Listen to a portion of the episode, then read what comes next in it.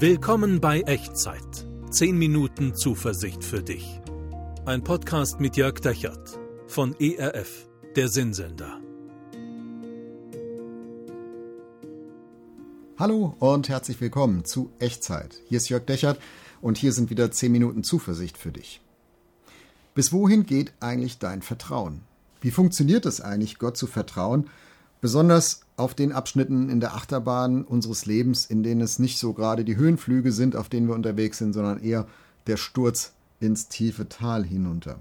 Wo stößt dieses Vertrauen an eine Grenze? Muss Vertrauen manchmal aufgeben? Ich finde das eine wichtige Frage, weil du und ich, weil wir alle von Vertrauen leben, jeden Tag, und weil wir von Jesus eingeladen sind, Gott im Himmel zu vertrauen, auf der Achterbahn unseres Lebens. Deswegen will ich wissen, wie belastbar dieses Vertrauen in Gott einig ist und wo es vielleicht auch an seine Grenze stößt. Und das schauen wir uns miteinander an am Beispiel eines Mannes aus dem Alten Testament, Elia. Wir haben in der letzten Echtzeitfolge schon ihn kennengelernt, ein Mann, der als Prophet nicht nur beruflich für Gott arbeitet, sondern dessen Gottvertrauen auf der Achterbahn des Lebens immer wieder herausgefordert ist. Und wir haben gelernt in der letzten Echtzeitfolge, Gottvertrauen muss im Angesicht der Krise nicht kapitulieren. Gott kann dich auch in außergewöhnlichen Umständen versorgen. Und heute in der zweiten Folge schauen wir auf Vertrauen, das Kreise zieht. Vertrauen, das anderen Menschen Mut macht. Und auch hier wieder ein bisschen Kontext aus dem ersten Buch Könige, Kapitel 17.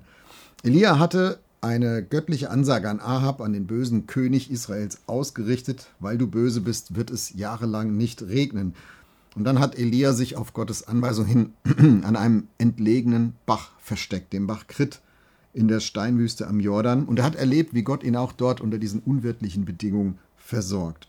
Aber kein Regen im Land, kein Bach. Irgendwann versiegt der Bach und die Krise trifft jetzt auch Elia. Wie geht's jetzt für ihn weiter? Was passiert jetzt mit Elias Gottvertrauen, das ihn doch erst an diesen Bach geführt hat? Hat er nicht einfach das gemacht, was Gott ihn, äh, wozu Gott ihn beauftragt hat? Und jetzt sitzt er selber mit drin in dieser Krise? Ich glaube, so ist das manchmal in unserem Leben, oder? Aber wie gut, dass die Geschichte weitergeht. Und die lese ich dir jetzt vor. 1. Buch Könige, Kapitel 17, Abvers 8. Da kam das Wort des Herrn zu Elia: Mach dich auf und geh nach Sarepta, das zu Sidon gehört, und bleibe dort, denn ich habe dort einer Witwe geboten, dass sie dich versorge. Also die erste gute Nachricht von Gott ist, es geht weiter. Der Bach ist nicht die Endstation. Gott sagt nicht, Pech gehabt, Elia, danke für deinen, deinen Job, aber ich kann dir jetzt auch nicht weiterhelfen. Oder mitgefangen, mitgehangen, wenn es Hungersnot im ganzen Land gibt. Tja, Elia, dann bist du halt auch mit dran. Nein, Gott kümmert sich um seine Leute. Und es kann vorkommen, dass du auf der Achterbahn des Lebens tatsächlich in einer Sackgasse landest. Aber wenn du auf der Achterbahn des Lebens mit Gottvertrauen unterwegs bist und auch vielleicht mit Gottvertrauen in diese Sackgasse reingerätst, Gott gerät nie in eine Sackgasse. Gottes Absichten für dich kennen keine Sackgassen, auch wenn wir menschlich gesehen vielleicht nicht weiter wissen. Und so war das hier bei Elia auch. Wenn die Raben schon eine verrückte Idee geschienen sind, dass eine Witwe Elia versorgt, ist fast noch verrückter. Dann, dazu muss man sich ein bisschen vorstellen, wie Witwen damals gelebt haben. Da gab es ja kein Sozialsystem, von dem Menschen leben konnten, die kein eigenes Einkommen erwirtschaftet haben.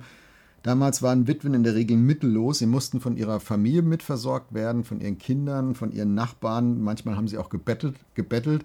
Also, dass eine Witwe Elia versorgt, das ist so ziemlich der unwahrscheinlichste Helfer, die unwahrscheinlichste Helferin, die Gott sich hätte einfallen lassen können.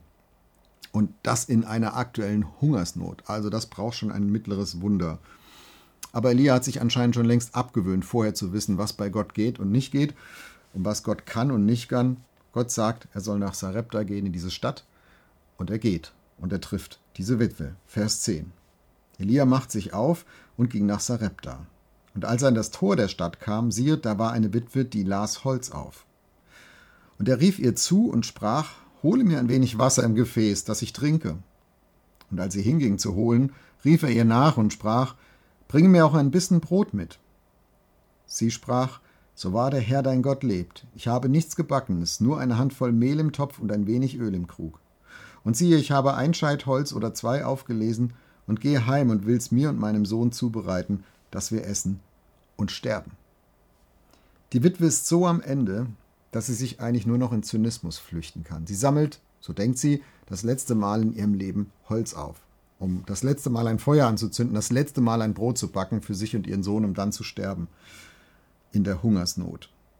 Und dann kommt auch noch Elia und fordert von ihr Wasser und Brot und will versorgt werden. Die Witwe versucht nicht mal, Elias Ansprüche abzuwehren, und das hätte ihr auch nur einen Tag Aufschub gewährt.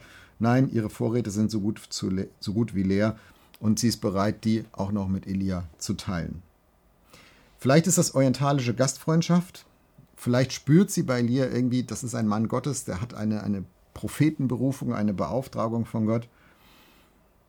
Das sagt uns der Text nicht. Aber vielleicht kennst du diese, diese Umstände, vielleicht kennst du in deinem Umfeld Menschen, die so am Ende sind, dass sie von Gott eigentlich fast nichts mehr erwarten, aber nur fast.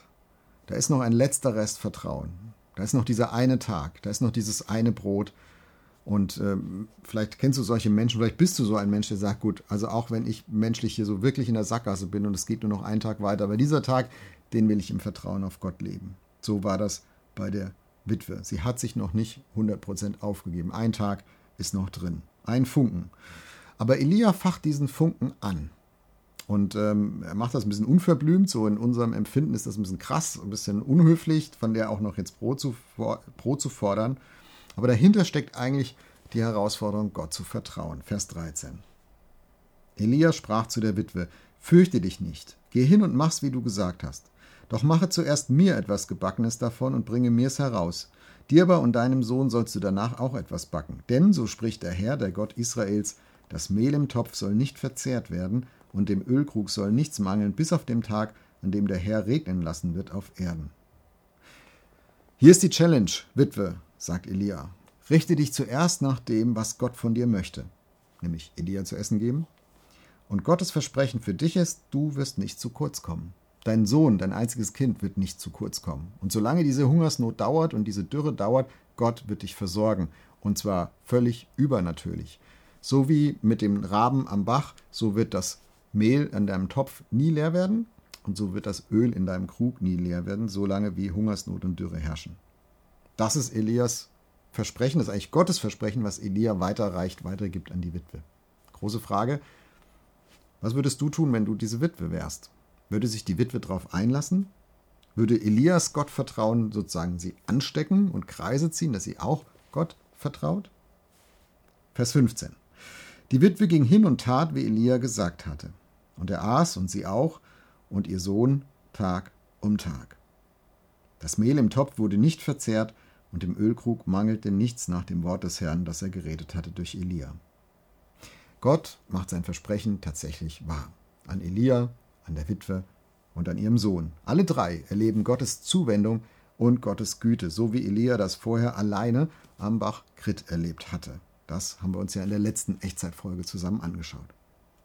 Elias Vertrauen in Gott zieht also Kreise. Elias Glaube macht auch anderen Menschen Mut, Gott ebenfalls zu vertrauen. Es sind jetzt nicht mehr nur er, sondern schon drei Menschen, die jeden Tag in dieser Hungersnot, in dieser Dürre das Wunder von Gottes Versorgung erleben. Gott sorgt für mich. Mein Vertrauen in ihm ist nicht umsonst. Und wie in der letzten Folge auch.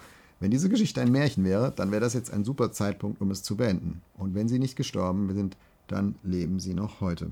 Aber die Bibel ist kein Märchen und diese Geschichte ist noch nicht zu Ende. Und auch die Achterbahn des Lebens ist noch nicht zu Ende. Es kommt noch ein dickes Ende. Vers 17. Und nach diesen Geschichten wurde der Sohn dieser Frau, seiner Hauswärtin, krank. Und seine Krankheit wurde so schwer, dass kein Odem mehr in ihm blieb.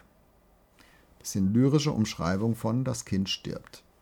Nicht an Hunger, sondern an einer Krankheit. Und die Witwe, die auf Elias Ermutigung hin auch Gott vertraut hat, die verliert ihren einzigen Sohn. Die einzige Familie, die ihr geblieben ist, die einzige Versorgung, die ihr geblieben ist, auch im Alter und auch in Zukunft die einzige Hoffnung, dass da noch jemand ist, der sich um sie kümmert. Die Achterbahn des Lebens, die stürzt sie geradezu runter in den Abgrund. Was ist jetzt mit deiner Ermutigung anderer Menschen, Elia? Was ist nun mit deinem ansteckenden Gottvertrauen? Was soll diese Witwe damit jetzt noch anfangen? Das schauen wir uns in der nächsten Echtzeitfolge an. Für heute möchte ich mit dir beten. Realistisch beten und Gott bitten, aus deinem Vertrauen zu ihm Mut für andere Menschen zu machen, wenn du das magst. Nicht wie Märchen, sondern mitten auf der Achterbahn deines Lebens und des Lebens der Menschen, die um dich herum sind. Lass uns beten. Gott, ich danke dir, dass du da bist. Ich danke dir für die Momente in meinem Leben, wo ich gespürt habe, es lohnt sich dir zu vertrauen. Danke, dass du mir auch schon durch schwierige Situationen hindurchgeholfen hast. Und ich bete jetzt für die Menschen, die du in meine Familie, an meinen Arbeitsplatz, in meine Nachbarschaft um mich herum gestellt hast, die um mich herum leben und die Ermutigung brauchen. Zeig mir bitte, wie ich denen helfen kann. Und ich bitte dich, dass da, wo ich dir vertraue, dass das andere ansteckt, es auch zu tun. Danke, dass du das gerne machst, Gott. Amen. Wenn du magst, schreib mir gerne, wo Gott dich ermutigt hat, äh, dein Vertrauen gestärkt hat. Vielleicht sogar durch diese Echtzeitfolge. Was hat Gott dir deutlich gemacht? Schreib mir unten in die Kommentare oder per E-Mail an echtzeit.erf.de. Ich freue mich drauf, von dir zu hören. Und ich gebe dir gerne das als Ermutigung mit in deine neue Woche. Gott Vertrauen ist nie nur für dich selber da. Gott Vertrauen ist immer dafür da, Kreise zu ziehen in deinem Leben. Dein Glaube macht auch anderen Menschen Mut. Und Gottes Segen möchte dich dabei begleiten. Der Herr segne dich und behüte dich. Der Herr lasse sein Angesicht leuchten über dir und sei dir gnädig. Der Herr erhebe sein Angesicht auf dich und schenke dir seinen Frieden. Amen. Das war Echtzeit. Zehn Minuten Zuversicht für dich. Ein Podcast mit Jörg Dechert von ERF, der Sinnsender.